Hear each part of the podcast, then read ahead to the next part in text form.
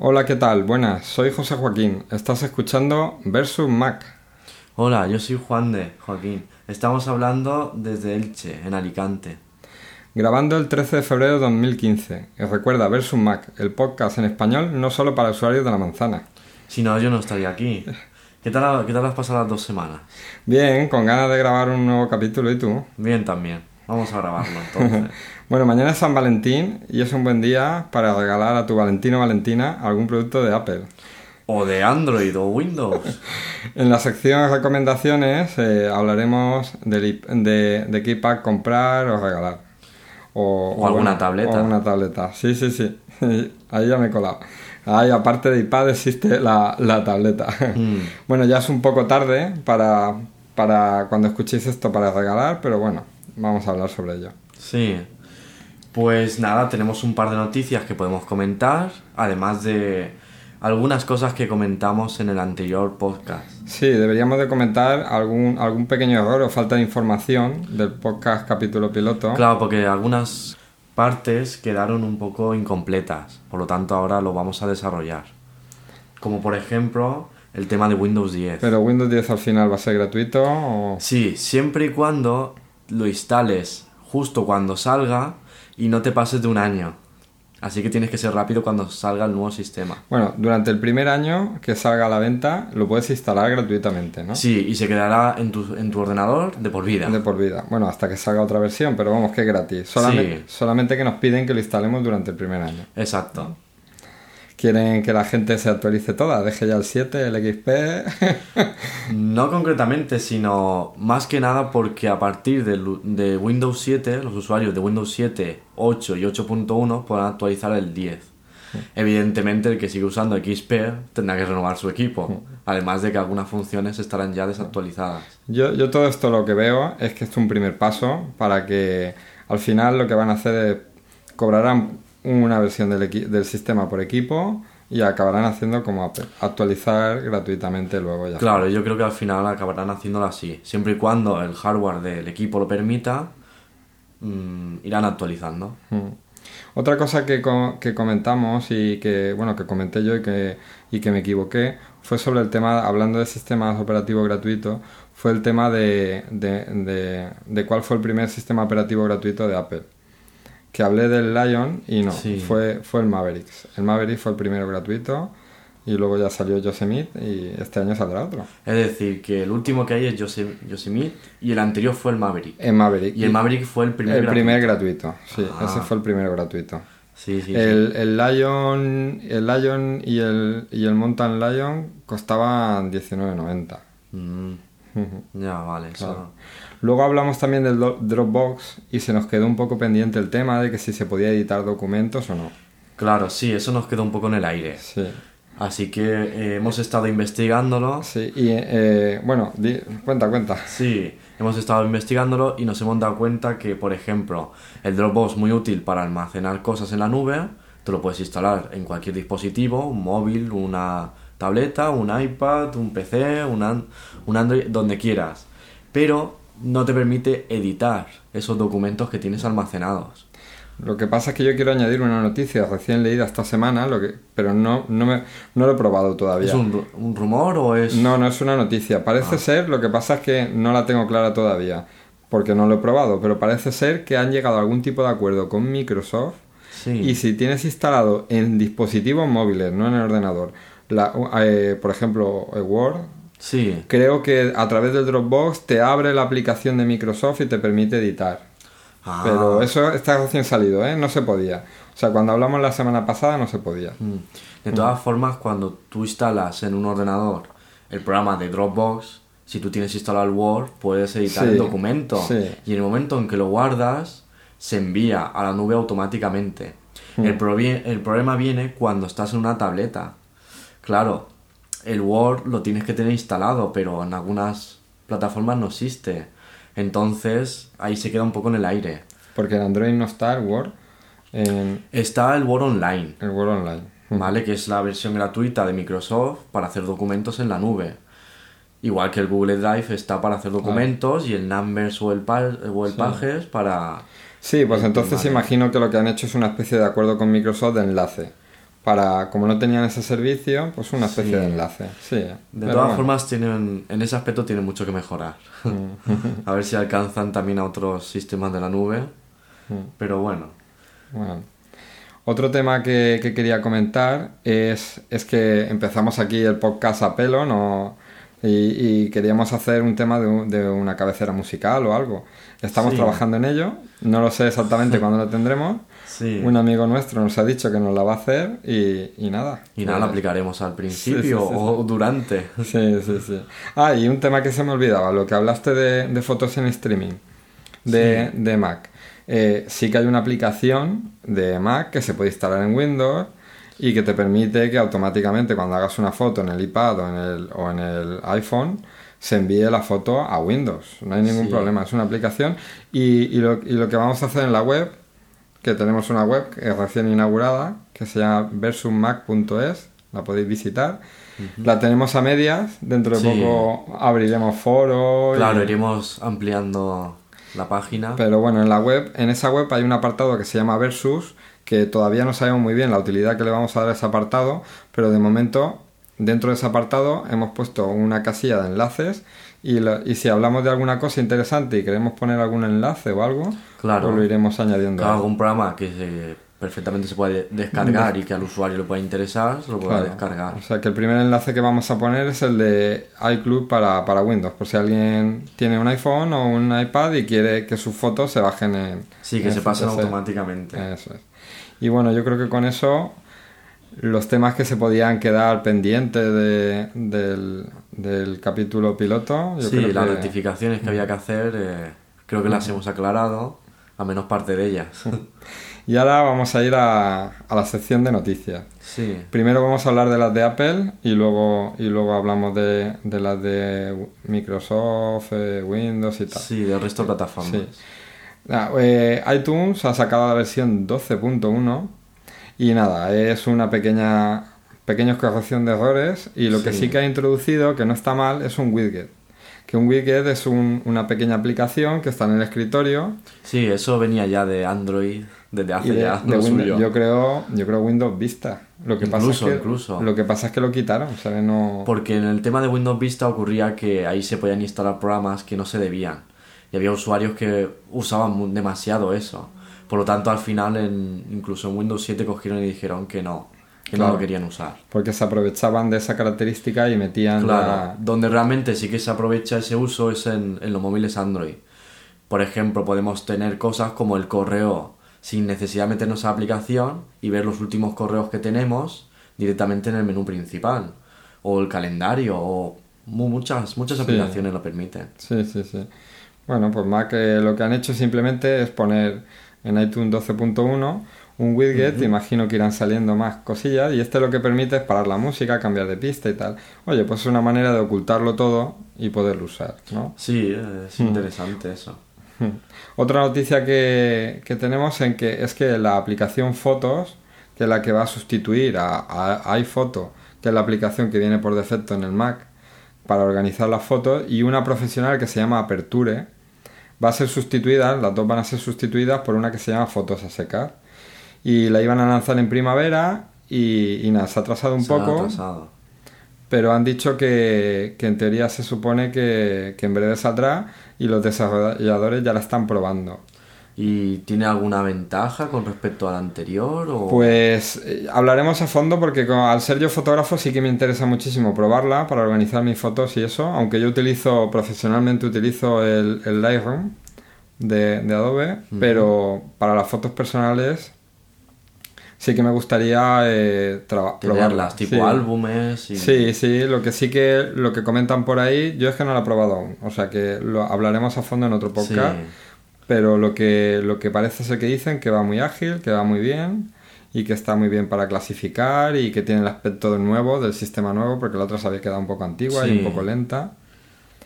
Y bueno. saldrá para todas las plataformas, ¿no? Para iPad, Al, Mac también aparecerá, al iPhone. No, el, iPad ya la tiene, ya tiene la suya y el iPhone también. Faltaba la versión de, de, escritorio. Ah, sí, sí. Claro, lo que pasa es que las otras versiones van un poco más reducidas y esta se supone que tiene más funciones. Más funciones al ser un ordenador de, sí, Mac. Sí. También es normal, también es comprensible. Lo único, y luego lo que comentan también es que se va a poder hacer una copia entera en la nube. Lo que pasa es que eso no te va a gustar porque eso es tema de pago pero puede llegar a contratar hasta un terabyte. Sí. Pero creo que estaban hablando de unos 20 euros al mes. De todas formas, ¿no tenía una cosa que eran 5 gigas gratuitos? Sí. ¿Se aplicarán en esos 5? Yo es que no lo tengo claro porque al principio subir las fotos durante un tiempo en streaming podías subir todo lo que quisieras. Pero como esto ya estamos hablando de una copia de seguridad fija, yo imagino que ya eh, sí que van a contar con esos 5 gigas. Entonces... Veremos a ver. Veremos a ver. Yo imagino que me haré la copia de seguridad local y ya está. Sí, o, en el Dropbox, mm, que si tienen más capacidad, almacenarán más espacio y más contenido. Otra cosita que quería comentar era el tema de, que ya hablaremos cuando lo estrenen un montón sobre él, es el tema del reloj, el Apple Watch. Sí, el reloj. Que lo van a atrasar, dicen que se ha atrasado hasta abril, ya se ha confirmado que en abril en teoría sale a la venta, a la, eh, a la venta, perdón. Y, y se espera que para, marzo hagan una keynote, una presentación. Sí. Y, bueno, estamos ahí esperando a ver si la hacen. Y... Sí, a ver qué, qué dicen. Si... Claro, dice, dice, ha dicho Tim, Cook, el presidente de el CEO, el máximo responsable de, Apple, ha dicho que va a cambiar la forma de, de, interactuar una vez más de las personas. Mm. Ya veremos. Veremos a ver. veremos a ver. Veremos. Luego, eh, otra cosita más que quería hablar era de, iOS 9, que hay rumores que dicen que no va a haber muchos cambios, que lo que se va a mm. hacer es optimizar todo el sistema. O sea, porque hay gente que dice iOS 8 no me va bien, no va tan bien como debería, que es Apple, que es tal, y entonces dicen que el nuevo no va a tener casi novedades y que se va a centrar en que todo funcione bien. Es decir, más seguridad, más estabilidad en el sistema. Que vaya más rápido, que vaya más suave. A ver, ya veremos. Pero la verdad es que está bien porque es que cada año una versión y tantas novedades, yo que sé. Habrá muchos usuarios que digan, ah, pues yo no, yo tengo el ordenador nuevo y voy actualizando todos los años. Y digo, uy, pero tantas funciones, eh, no sabía yo que podía hacer todas esas. Hmm. Es decir, si tú te compras un ordenador, pero en un futuro van sacando cosas nuevas, claro, en un punto llegará un punto en el que dices, vale, eh, no sé si puedo hacer esto, puedo hacer aquello, o, o me quedo corto. Entonces es como una manera de decir, realmente merece la pena tantas novedades, pero yo creo que se de centrar más en otras cosas. A menos mi opinión. Sí, yo, yo pienso que, está bien lo de las novedades, pero que vale la pena que vayan un poquito más despacio con las novedades y que, y que den los pasitos más pequeños y que mantengan el, sistema estable. Porque tampoco, tampoco está bien. Ya hablo tanto de... Lo hablo para todos los sistemas en general. Ya no solo, solo Apple. Vale la pena que, que saquen una actualización. Si van a hacer cada año, que pongan poquitas novedades, pero que lo que pongan que funcione bien, que no estemos tres o cuatro meses probando y con correcciones y tal. Exacto, sí. Y luego cuando ya todo funciona, de repente sacan una versión nueva que da problemas. Entonces están medio año funcionando mal y medio claro, con mini, actualizaciones, cosa que tiene Windows. eh, bueno, ¿Qué más noticias De Apple, eh, eh, se han, eso es un rumor. Se han visto unos coches parecidos a los de Google mm. y, parece ser que están haciendo fotos. Pero con el logo de la manzana. Sí, son de Apple, eso sí que está confirmado. Entonces es posible que saquen los Street View en mapas. Anda. Ah, poco a poco, a ver si van mejorándolos. Bueno, pues si algún usuario ve alguno de los coches, mm. si le fotografía. Sí, sí. Sí, hay en internet algunas fotos. Algunas fotos, ¿verdad? sí, Lo que no se sabe seguro para qué es, pero en teoría se supone que es para eso, porque tiene las características de los coches son... Una cámara encima Como con el sonar y todo eso, como los de Google. Sí. Sí. Bueno, si va avanzando. Yo la verdad es que los mapas me gustan y la vista en 3D también que tienen. Lo que pasa es que, claro, faltan las fotos de las calles y luego faltaría, eso sí que el buscador de, en Google es mucho mejor. Apple tiene que mejorar el buscador de mapas porque pone en Google pones un poco de una calle y enseguida sabe lo que estás diciendo. De todas formas, el tema de las calles creo que todavía aunque sea Google, tiene que mejorar en algunos aspectos. Porque, por ejemplo, estaría bien que en el mapa normal que un usuario vea, pueda ver el número de la calle. Tú, por ejemplo, pones un, el nombre de la calle y que ahorita aparece. Si le especificas el número, te lleva al punto. Pero no estaría mal que pusieran unos pequeños números diciéndote, pues, eh, al principio de la calle el número 1, el 2, el 3. A menos verlo en pequeñito. Mm, estaría bien que lo pusieran. porque así, si tienes que ir a una calle y tienes que ir al número 60, no, no empieces en el número 1 y acabes en el es decir, no necesitas recorrerte toda la calle para encontrarlo, sino verlo directamente en el mapa con el número. Eso estaría, eso estaría bien, sí, la verdad es que sí. Por ejemplo, hay una página web que se llama openstreetmap.es en el cual sí que podemos ver los mapas con su número y todo. Es una versión libre del, del mapa de, de Google, una versión libre, completamente libre, que los usuarios pueden ir creando el mapa con las direcciones y todo. Sí, sí, me lo, me lo estás enseñando en el navegador y la verdad es que no lo conocía, tiene, tiene muy buena pinta. Hombre, no muy bonito, no es bonito. a esto, claro, no tiene la misma altura que el tema de, Google o... Sí, estaría bien, por lo menos eso, una casilla que tú puedas activar o desactivar. Claro, que a menos el Google Maps o, o, el de Apple te dejara activar o desactivar esa opción. Claro. Pero mm. bueno, a lo mejor en un futuro ya lo irán poniendo. Bueno, poco a poco. Ah, está bien, la verdad es que está bien que estén, que esté Apple eh, peleando por los mapas también, porque es una manera, en el fondo, a los beneficiados somos los usuarios. Si ya no es solo Google el que saca los mapas, sino también Apple, bueno, pues hay dos mapas y a pelearse entre ellos y al final los usuarios los, los beneficiados. Claro, de todas mm. formas, como son mapas completamente gratuitos, pues una función más para el que contrata internet Sí. que tiene un mapa. Sí, bueno, pues eh, dos cositas me quedaban por contar de, noticias de Apple. Eh, una de ellas es el tema de GealKit. Eh, no sé si sabes lo que es, por si los, los, oyentes no lo saben. Es una es un Apple tiene una función, tiene una aplicación eh, eh, que, te permite añadir, pues por ejemplo, pues si andas, eh, te, te, anota los pasos, porque el, iPhone el iPhone 5S y el, y el 6 llevan un coprocesador que se llama M 7 mm. bueno, y M8 en el iPhone 6, que es un procesador que consume muy poco y que, y que, y que detecta, pues por ejemplo, cuando andas y todo eso lo va midiendo es como un, Como las pulseras estas que te... como las pulseras de actividad, pues lo lleva el propio teléfono. Entonces eh, han, han, desarrollado una aplicación en la que el teléfono le envía la información pues, de lo que andas y todo eso. Y luego aparte, pues ahí puedes poner, por ejemplo, tus datos médicos, porque por ejemplo cuando el teléfono está bloqueado no puedes acceder a nada, pero sí que hay un apartado en el que pone en caso de SOS, de emergencia, ahí aparece tu teléfono, tu grupo sanguíneo, tal. Bueno, pues... Eh, Ahí, ahí puedes anotar una serie de cosas y luego en esa aplicación. Y luego si tú, por ejemplo, tienes algún medidor externo, pues de azúcar o de pulsaciones o lo que sea, pues le envía la información a esa aplicación. Y para que otras aplicaciones se comuniquen con esa aplicación, Apple sacó una cosa que se llama HealthKit, un kit de desarrollo para eso. Y entonces parece ser, la noticia es que hay 14 hospitales, es una noticia que he leído en, en Estados Unidos, que están haciendo pruebas con, esa aplicación y eso está muy bien porque eh, están una vez más intentando conseguir convertir algo en una especie de estándar.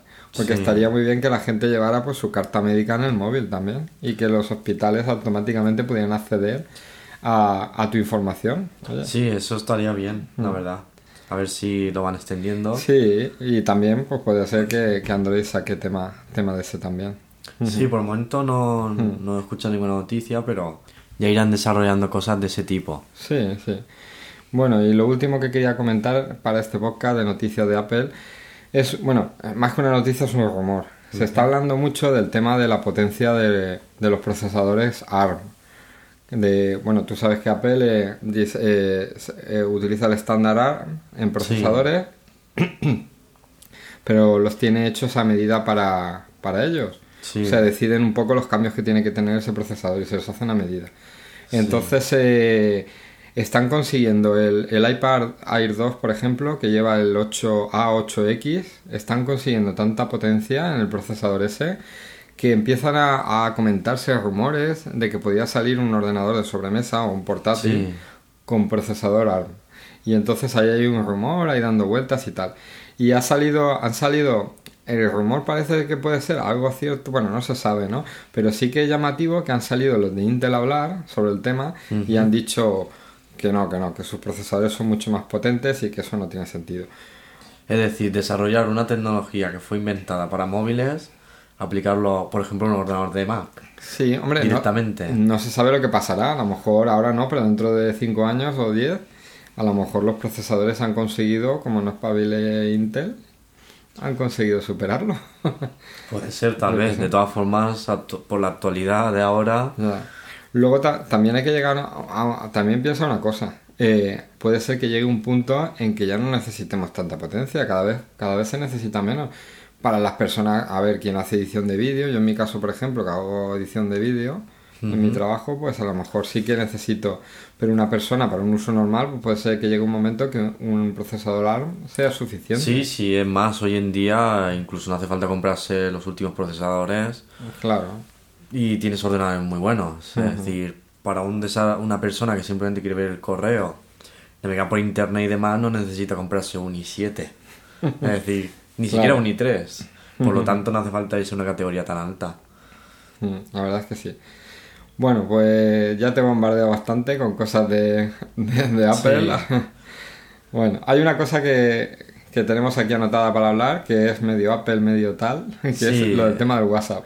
claro, que ha lanzado... Eh, algunas personas ya se habrán fijado que cuando se meten al WhatsApp hay una nueva opción en ajustes que nos aparece que podemos acceder a, a la web, el WhatsApp web. Digamos que podríamos tener en el ordenador el WhatsApp y por lo tanto contestar a nuestras conversaciones e incluso nos llegan las notificaciones en el ordenador, pero siempre y cuando el ordenador esté cerca del móvil, es decir, nuestro móvil tiene que estar conectado a internet y el ordenador simplemente recibe esos mensajes. Si en algún momento nosotros desactivamos el wifi o la tarifa de datos, dejaremos de recibir mensajes mm. y por lo tanto también en el ordenador. Pero ¿no te parece un poco raro que no hayan hecho una aplicación de escritorio normal y ya está? La verdad, es que, la verdad es que es curioso porque, por ejemplo, aplicaciones como Online sí que lo tienen. Sí, y Telegram. y Telegram también. E incluso en Windows 8 eh, te aconsejan que instales Line usando tu correo electrónico. Por lo tanto, no sé qué... Yo... Se están durmiendo un poco los laureles. Sí, sí, eh, como todo el mundo tiene WhatsApp, no sé, es que yo no lo entiendo. Y lo curioso es que en iOS, eh, para para el iPhone no... Todavía no ha salido. No ha salido porque se ve que hay algún tipo de incompatibilidad. No, no, no, le, he encontrado noticia clara sobre el tema, pero... De todas formas, no es la primera vez que se oye ese tipo de cosas. Y a mí me huele que más bien los desarrolladores quieren probar primero en Android y luego ya desarrollan para, para Apple. Porque no ha sido la primera vez que he oído ciertas aplicaciones que primero las han sacado en Android y luego más tarde ha sido en, Apple. Mm. Por lo tanto, aquí a lo mejor es un caso de lo mismo. Sí, pero yo, bueno, no sé, ya con el tiempo sabremos qué pasa, pero yo no entiendo lo que les cuesta hacer una aplicación de escritorio y ya está. Es que ya. una cosa intermedia, que el móvil tienes que capturar una imagen. Sí, de, todas formas el WhatsApp sigue quedándose atrás porque ni siquiera ofrece todavía la llamada y la famosa llamada. Entre usuarios de, de WhatsApp, ¿dónde está? El Line hace ya tiempo que lo tiene. Claro, sí, el problema, el problema es que hay tanta gente con WhatsApp, con los grupos, con tal. Claro, que al final todo el mundo tiene WhatsApp. Pero bueno, como no es pavilena, a lo mejor puede ser que cualquier día una aplicación empiece a gustar, empieza a gustar y la gente se anime a cambiar. Claro, de todas formas, eh, la aplicación de WhatsApp sigue estando muy atrás, pero muy, muy atrás. Mm, desde que salió el Skype hace muchos años. También puede ser que, vayan más atrasados, porque como WhatsApp, eh, la verdad es que está en los móviles de gama bajísima también, suelen soportar WhatsApp.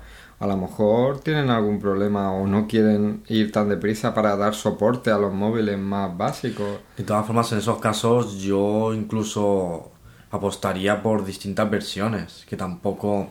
Es decir, que usuarios que tengan una versión más reciente de Android, por ejemplo, eh, que sí que te permite hacer ciertas cosas nuevas, incluida lo de la llamada, vale, se entiende.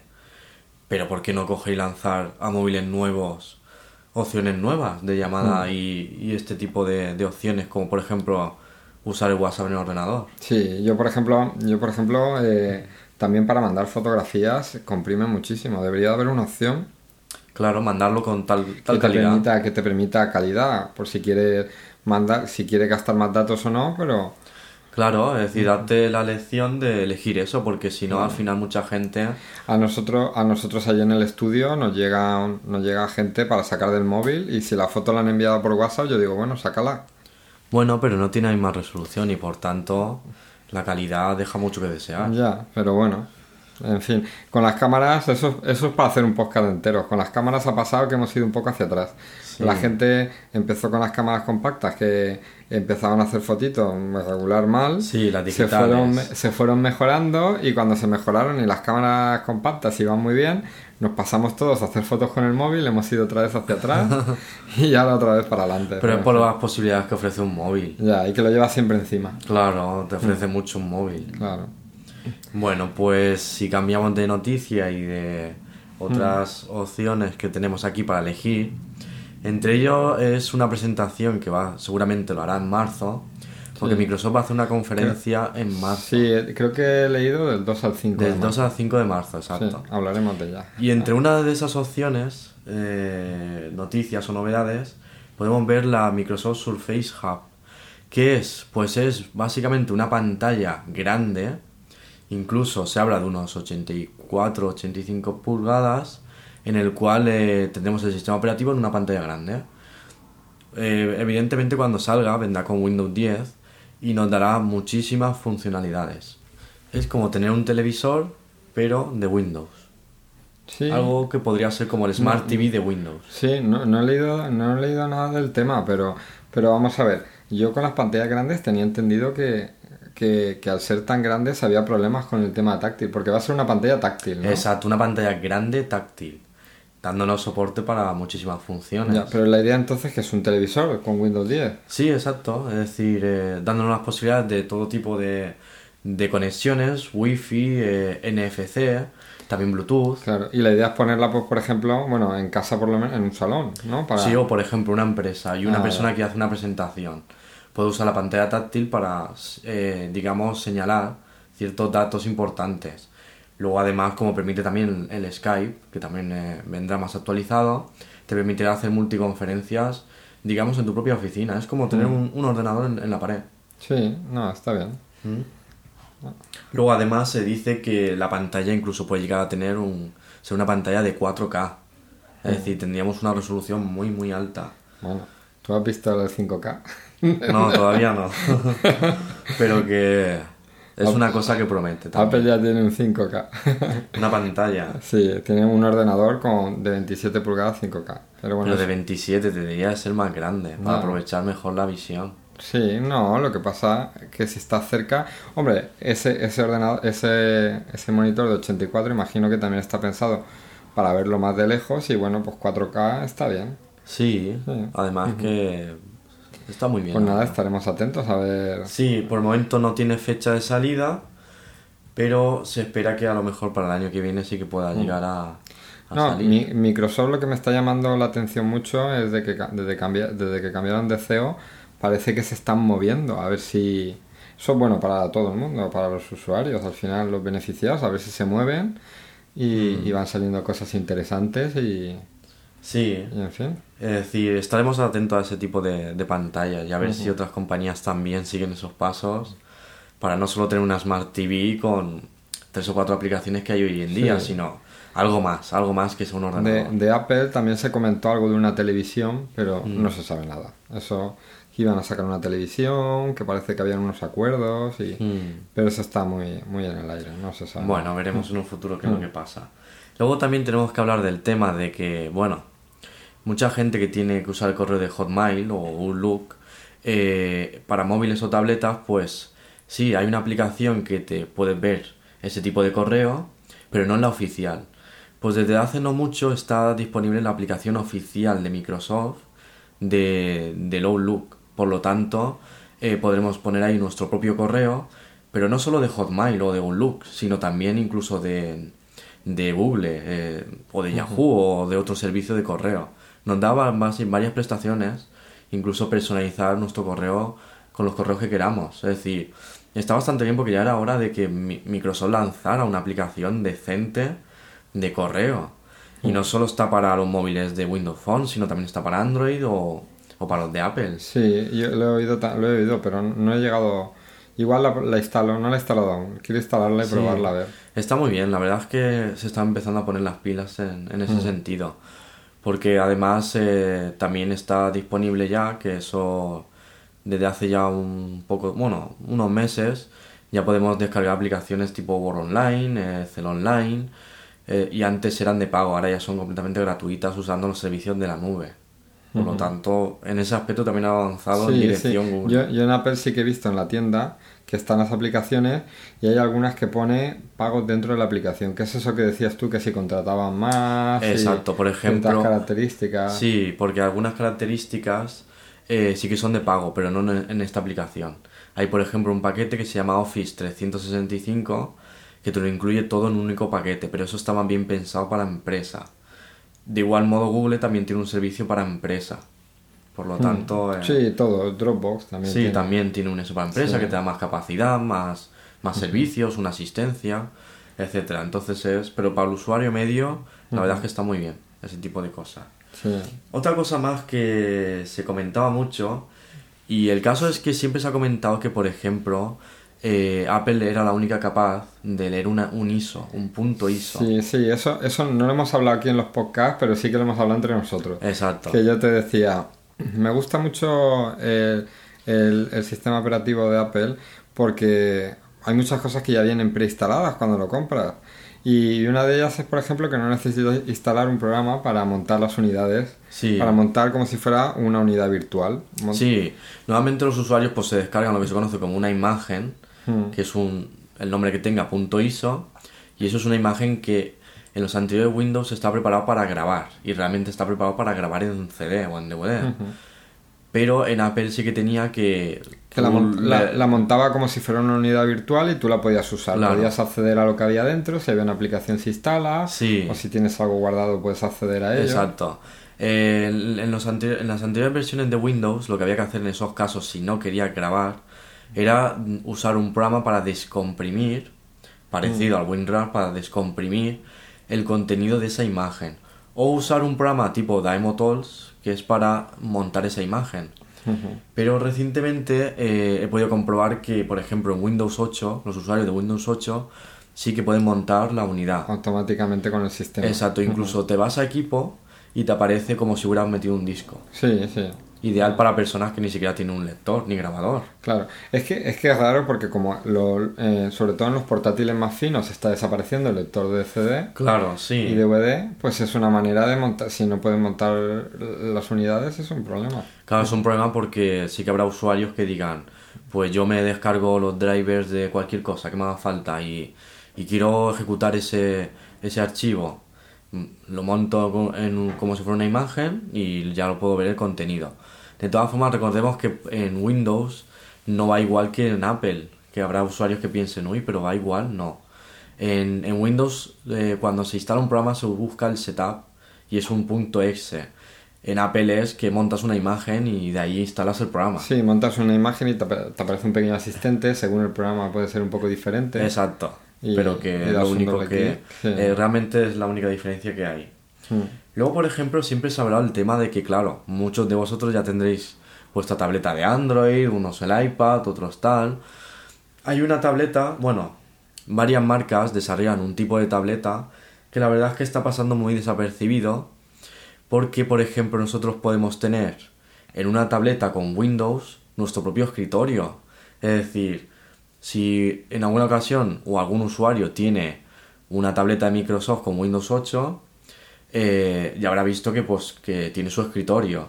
Es decir, nuestra tableta realmente es un ordenador. Es un ordenador, sí.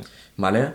Eh, por lo tanto, incluso usuarios que tienen Windows 8 deberían alegrarse de tener una tableta con Windows 8 porque ya tienen un ordenador. Es decir, tienen sus ventanas, su menú de inicio.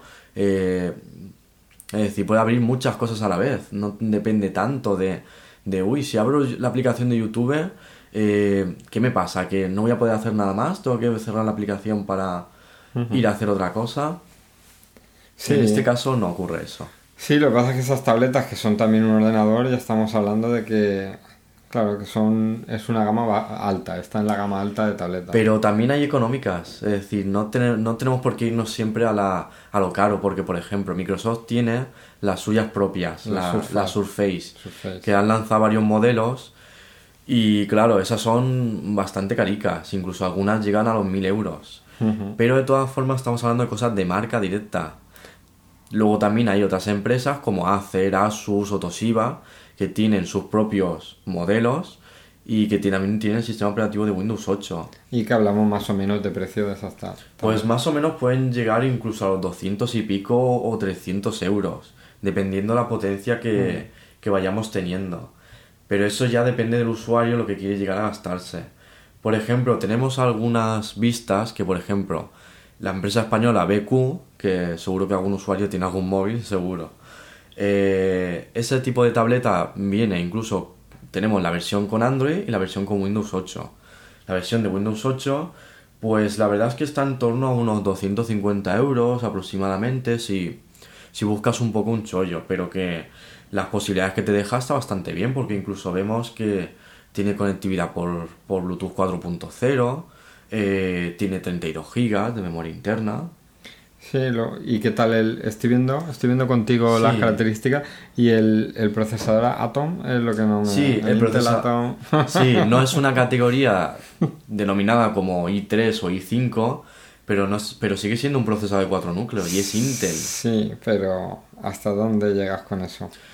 Habrá ciertas cosas que no eh, puedas hacer. Editar vídeo no creo. A ver, estamos hablando de, de programas de, sí, de, ofimática, sí. De todas formas, si tú quieres editar tipo tema vídeo, eh, te vas a un ordenador de, de más gama. Incluso no estamos hablando de tableta, sino de ordenador. Incluso si hace falta, pues. Sí, pero está, está, bien que vayan apareciendo con, con Windows, alguna tableta para el que quiera Windows. Así, ahora mismo hay, hay, tres, tres opciones. Están las Android, las tabletas Windows que tienen precio competitivo también. Sí, tienen buen precio. Es decir, para las posibilidades que ofrece está bastante bien. Sí, cuando terminemos con noticias, vamos a, en uno de nuestros apartados vamos a recomendar algunas tablets sí. y, y ahora comentamos a ver cada una qué característica puede tener. Sí, por lo tanto. Hmm. Luego otra cosa más que te podía comentar es el tema del Chromebook. Mm, seguramente suena un poco raro, pero el tema del Chromebook es básicamente un portátil. Lo que pasa es que, eh, ¿por qué Chromebook? Porque tiene el sistema operativo del Chrome pues suele, bueno, más bien parece que sea raro. Pero Google tiene un sistema operativo aparte del de Android que es Google. Google Chrome en ese caso. Y en este utiliza eh, el OS Chrome.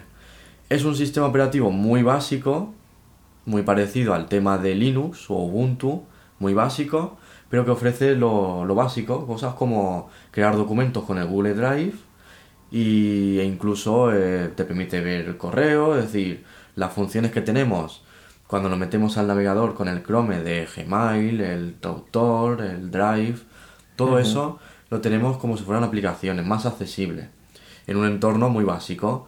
Luego también hemos visto que por menos de 300 euros podemos tener uno que, eh, aunque ahí está la pega de 16 gigas de almacenamiento interno, pero recordemos que es de disco duro sólido, que esos suelen ser caritos.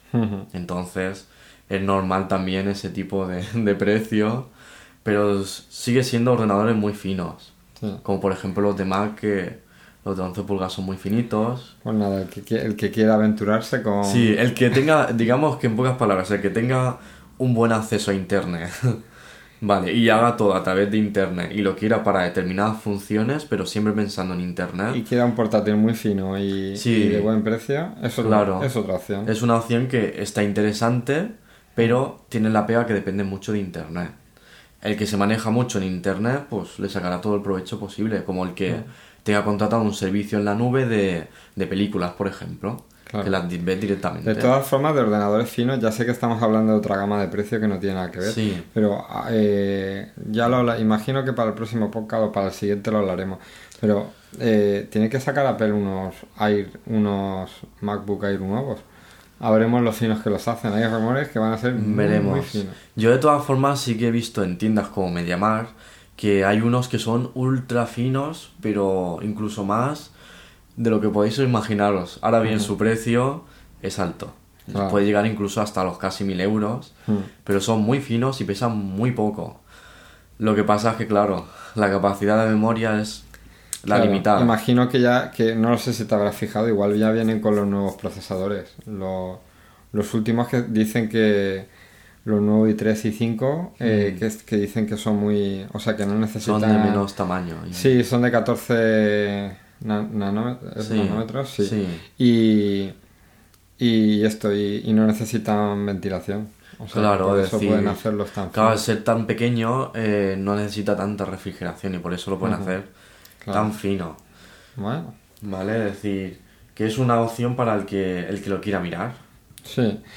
Bueno, pues yo creo que con esto más o menos, eh, en estas dos semanas las cositas que hemos ido viendo de novedades y todo eso, las hemos ido mm. anotando para hablar hoy aquí y tal, y ya con eso vamos a dejar esta parte y, y, bueno, ahora vamos, estamos todavía creando secciones, este es el primer podcast oficial, el otro era mm. como de prueba, estamos creando secciones y bueno, hemos hecho una primera parte de noticias y ahora vamos a hablar de vamos a coger, eh, vamos a hablar un poco de cómo, de cómo usarlo, ¿no? De, mm. Vamos a coger dos temas, uno es el Google Drive y otro, unos primeros pasos con, eh, con OS X, por la gente que a lo mejor se quiere pasar a, Mac y, quiere saber un poco las diferencias con Windows y tal.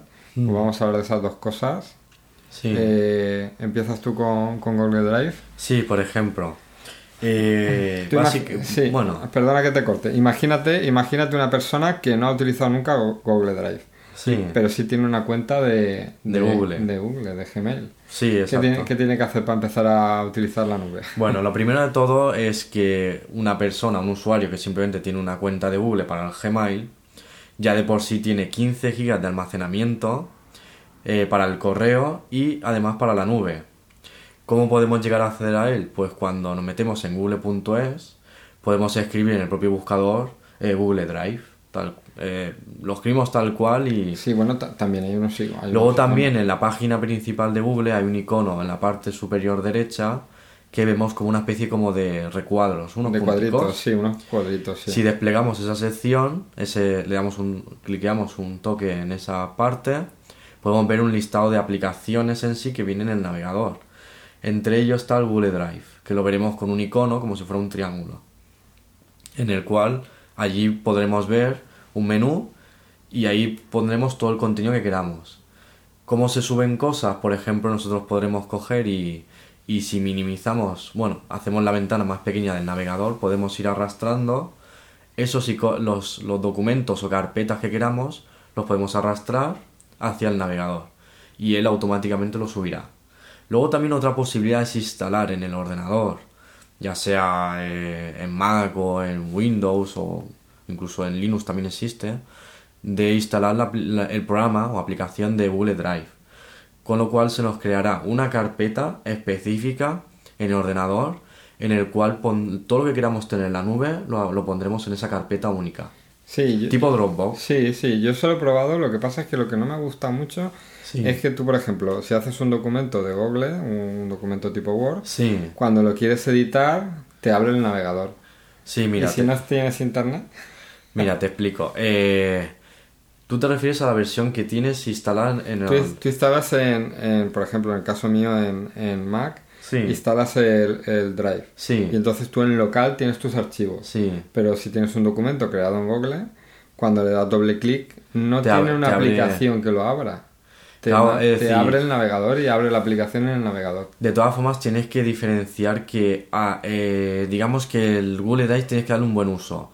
Es decir, si tú, por ejemplo, vas a tener tu carpeta en el ordenador con tus documentos en la nube, lo ideal es que los documentos los hagas con, el, programa que tienes instalado, tipo Word. Ya, ya, ya. Entonces, simplemente cuando guardes ese documento de Word, se sube, sí. automáticamente cuando detecte la conexión a internet, lo sube.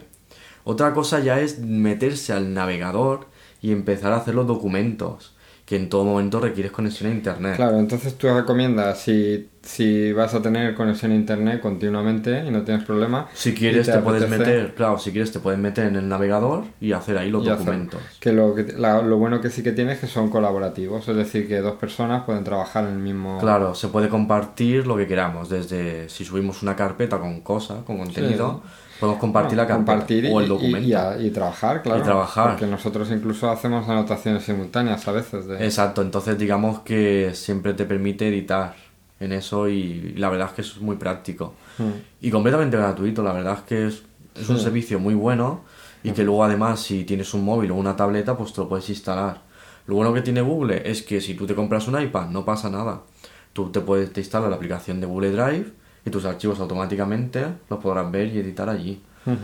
No es una cosa exclusiva para un único sistema o digamos que lo puedes usar en cualquier sitio, incluso para móvil o tableta. Claro, sí, la verdad es que sí. Vale, bueno, pues entonces, en resumidas cuentas, pues ya que hablamos el otro día de Google Drive, simplemente teniendo una cuenta de, Gmail, directamente con una sola identificación, uso, eh, correo y contraseña, sí, ya, está. ya tienes todo. Le das a Google Drive y ahí puedes empezar a subir documentos. Claro, y, accedes a todas tus aplicaciones. Si quieres instalarlo en escritorio, instala la versión de escritorio y que no. Y si no, pues simplemente a través del navegador, eh, edita documentos, subes archivos, arrastrando. Exacto. Luego lo que sí que hay que instalar es en el móvil o en la tableta la aplicación. Que incluso eh, en ese caso tú puedes hacer los documentos directamente. Ahí los puedes diseñar y, automáticamente se guardan. La verdad es que es muy, muy práctico. Claro.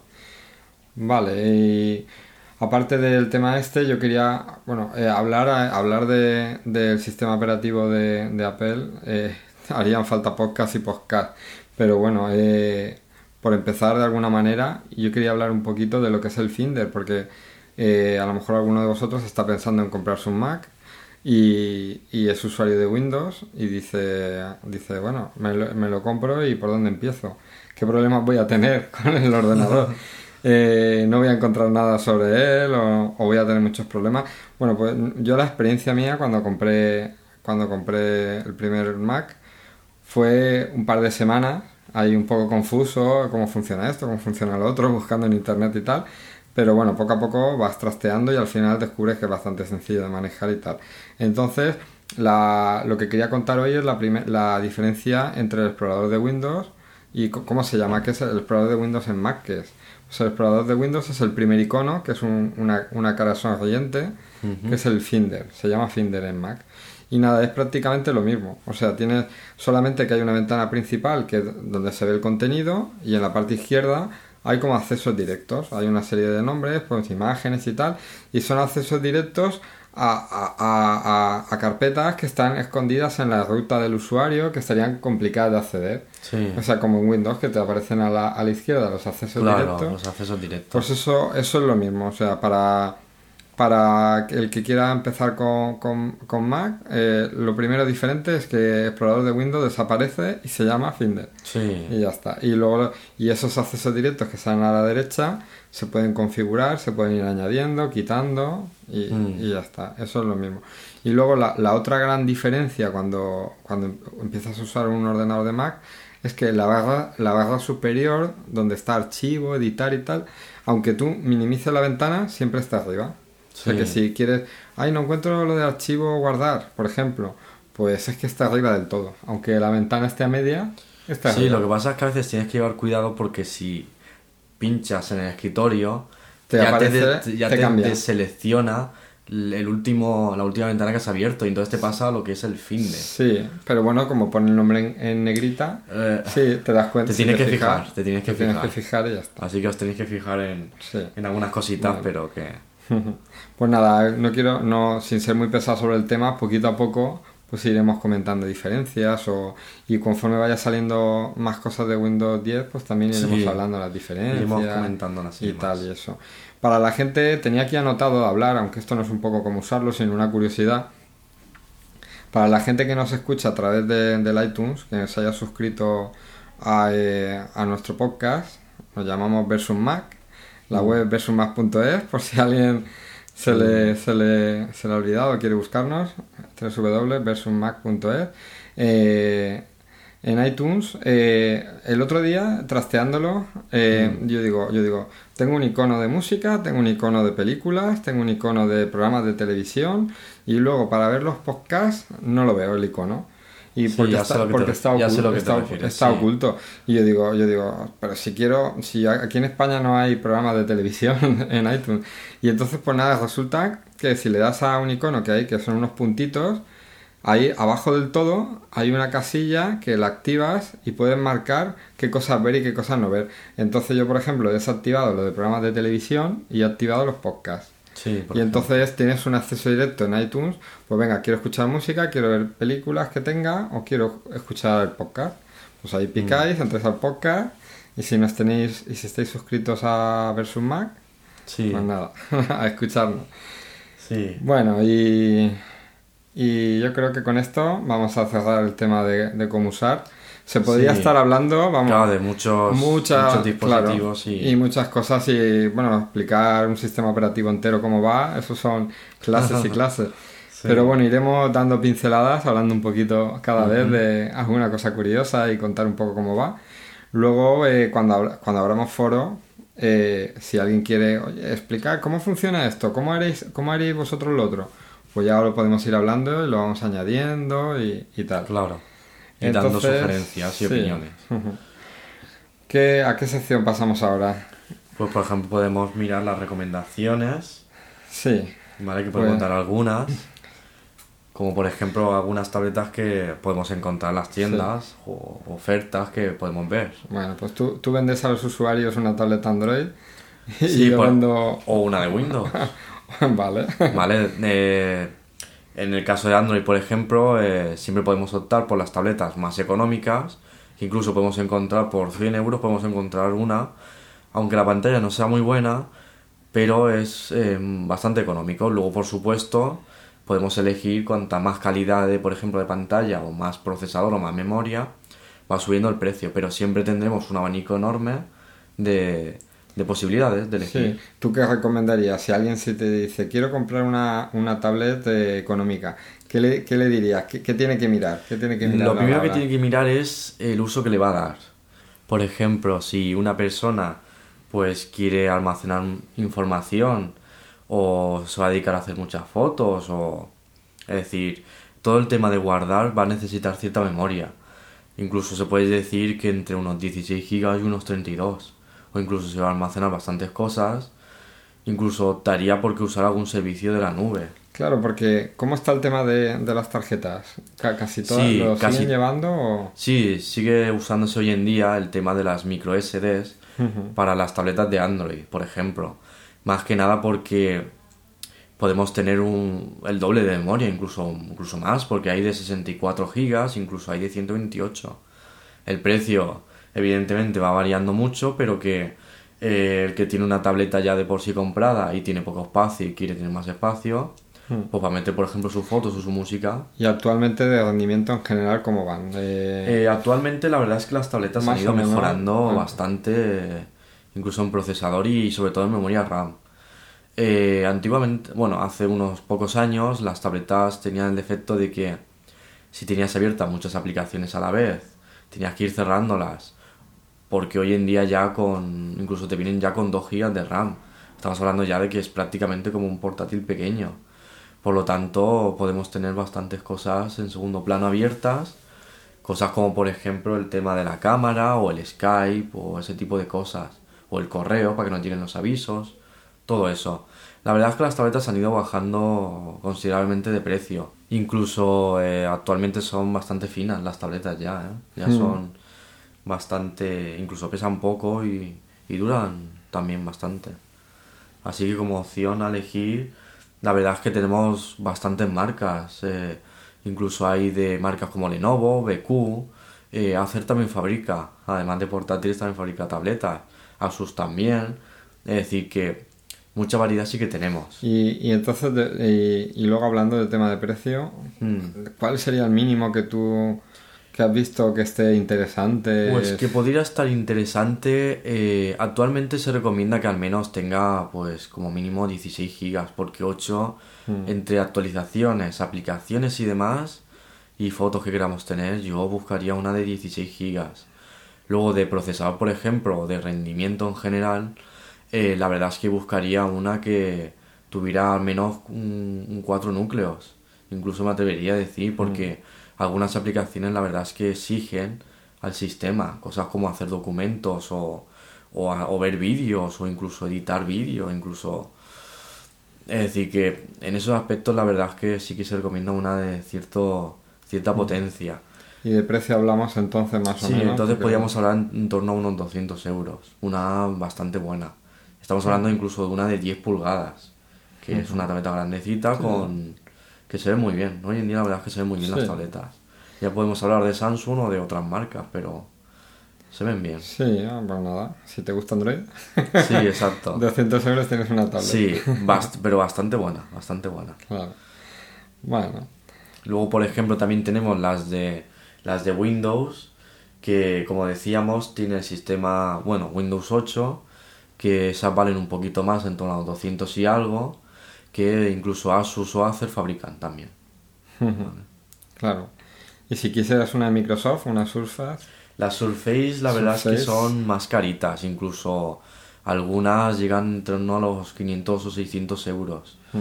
Pero que incluso algunas incluso llevan el, eh, un procesador tipo i5. Es decir, son procesadores bastante buenos. Sí, que es un ordenador. Básicamente es como si tuviéramos un ordenador, pero en una tableta. Luego ya depende del usuario si realmente merece la pena. Un portátil con sus 500 gigas de espacio o un terabyte o una tableta con ya incluso 128 gigas. Que por ejemplo podemos ver la Microsoft, la Microsoft Surface Pro 2 que por ejemplo tiene un, un Intel Core 5 de i5, incluso tiene 4 GB de RAM, que además tiene 128 GB de almacenamiento, es decir, estamos hablando de una tableta bastante, bastante buena para el precio que tiene. Luego ya depende del usuario si realmente quiere eso o no. Si quieres un, funcionar con Windows. Sí, sí, es, igual, tiene escritorio, ventanas y el menú lateral que el que quiera que lo use y el que no, no, sé por qué. Le pones un teclado, le conectas un teclado y es un, orden, un Claro, sí. Además tenemos la posibilidad de que con un cable externo podamos el contenido que vemos en la pantalla de la tableta verlo en un televisor más grande. Incluso te respeta la resolución. Es decir, está muy bien. Está bien, está bien. Mm. Vale, pues eh, si decides eh, si no quieres Android o no quieres Windows y quieres mm. probar una una tableta iPad, un iPad mm. de Apple, eh, es mucho más, bueno, es más sencillo. Hay menos opciones, porque sabéis que Apple eh, saca pocos modelos e intenta hacerlos bastante completos. Y muy exclusivos. Y, muy exclusivo. Entonces, eh, yo lo tengo muy fácil. Si quieres un iPad de los grandes, el Air es el más interesante si buscamos que, que de precio no esté mal porque el Air va con el A7, el procesador A7, y, y sale en 389. Esa está bien. Si te puedes permitir un poco más, el Air 2 lleva el procesador A8, que han sacado un 50% más de rendimiento que el A7. O sea, están preparando eh, el iPad para que haga no sé qué, porque es un procesador muy potente. Sí, pero por el momento veo yo que no sacan provecho del todo. No, no se sabe que si es que van a sacar una, un iPad Air Pro o, con más pulgadas y por eso han querido preparar ya el procesador o porque, mira, pues han podido fabricarlo así y han dicho, bueno, lo metemos y ya veremos qué hacemos. El caso es eso, que el iPad Air 2 es muy potente, un 50% más que el otro, pero claro, ya vale 100 euros más, está en 4,89. Lo que sí que está muy interesante, o sea, si os podéis gastar, el, ideal, ideal, ideal para el que se lo pueda permitir es el Air 2, eh, pero el de 64 GB. Porque el de 32 lo han quitado y han pasado de 16 GB a 64. Y vale 100 euros más, vale 5, 589. La verdad es que se acerca a un precio ya que... Sí, lo que pasa es que estamos hablando del procesador A8X. Pero, ¿y el escritorio? Ya. Pero a lo mejor no te hace falta un escritorio en un iPad. Eso es que es cada Yo diría que sí. Yo diría que sí, con sus ventanas y todo. Ah, bueno, a lo mejor iOS 9, iOS 9 trae la multitarea de ventanas. Puede ser, puede ser. Por el momento, el único exclusivo es Microsoft, Windows 8. En cuanto en cuanto a si queremos gastarnos algo menos eh, o preferimos el, iPad mini, eh, yo os recomiendo el, Mini 2, porque lleva el procesador A7 y salen 289. Bueno, algo mejor. Sí. El, mini, el mini normal vale 239, pero lleva el A5, lleva un procesador muy antiguo. Eso no vale la pena. Y el Mini 3, que acaba de salir nuevo, eh, ha sido una pequeña decepción por lo menos para mí, porque va con el A7, el mismo que el Mini 2. Lo único que pasa es que lleva lector de huellas, pero yo en, una, en un iPad a mí no me convence, no es tampoco necesario. Realmente los usuarios para qué quieren eso de la huella, para solo desbloquear la pantalla. En el móvil sí que es muy práctico. Por, el tema de, por el tema de desbloquear, porque lo usa muchísimo el móvil y desbloquea, y por el tema del Apple, Apple Pay, que lo hablamos en el capítulo piloto, y que cuando llegue aquí a España, pues hablaremos. Bueno, de momento. cómo se Entonces, pero ahora mismo, pues yo qué sé, pagar 100 euros más por el lector de huella, pues no, yo no me convence. Yo, si queréis un iPad pequeño eh, y os gusta el ecosistema Apple y, y, decidís un iPad, os recomiendo para el pequeño el, el, el, Mini 2 y para el grande, si os queréis ajustar un, un poco en el precio, el, el iPad Air está muy bien. Y si podéis permitir ya, permitiros ya del todo y al de 64 GB 589. Ese es el... Eh, ¿En alguno de ellos tiene la arquitectura de 64 bits? O... Sí, el procesador A7 fue el primero, si no me equivoco. No, espero no tener que rectificar en el próximo podcast. El A7 es el primero en 64 bits. 64 bits. Sí, que lo lleva el, el, el, iPhone el iPhone 5S lleva... Sí, empezó con... Porque yo creo que el, el, no, el 6 no. Ya tengo la duda, pero yo creo que el 6 no, que fue el 7. El primero con 64 bits, el 7 y luego el, el, 8. Sí. Van con 64 bits. Así que... Vale, pues en ese apartado ya hemos visto así las, un poco las diferencias y los precios para que el usuario así tenga un conocimiento por encima. Y si alguien tiene alguna duda, pues... Eh, vamos a aprovechar para, dar nuestro, nuestro correo electrónico eh, por si nos queréis escribir alguna cosa de momento luego eh, luego va a ser muy cómodo también cuando tengamos habilitados los foros si queréis escribir alguna cosa en los foros o comentar algún tema pues lo que podamos ver en nuestro tiempo libre pues sí, intentaremos contestar y todo eso. Entonces, si queréis contactar conmigo, con José, y tenéis alguna duda o queréis que hable de algo de, Apple eh, o comentar en el próximo podcast algún tema, alguna sugerencia que o alguna cosa o tal, pues me podéis escribir por correo electrónico a jose arroba o si me queréis escribir vía Twitter, eh, José FCO Joaquín. José, José Francisco abreviado, José FCO Joaquín. Eso para Twitter y para correo electrónico jose arroba hmm. Y... Bueno, y luego ya mi correo pues sería juan de arroba versus versus mac.es eh, para lo que queráis escribirme. Si no directamente, pues podéis publicarnos en la página sí, versus mac.es. Sí, y, cuando esté, cuando esté, cuando esté todo disponible lo, tú no tienes Twitter, tú no tienes Twitter. Por el momento no, porque el tema ya de con Facebook y demás, demasiadas redes. Claro. Demasiadas redes. Pues para Juan de es juan de arroba versus mac.es. Sí. ¿Vale? Si si cualquier cosita que nos queráis escribir y tal, o oye, ¿por qué no mm. habláis de esto? ¿Por qué no comparáis eh, eh, esta cosa en concreto o, este teléfono con, algún iPhone o, o tal? Pues eh, vamos, iremos tocando cada, cada podcast un tema diferente. un tema diferente. Aparte de las novedades que vayan saliendo y mm. todo eso, pero bueno, las sugerencias bienvenidas sean. Sí.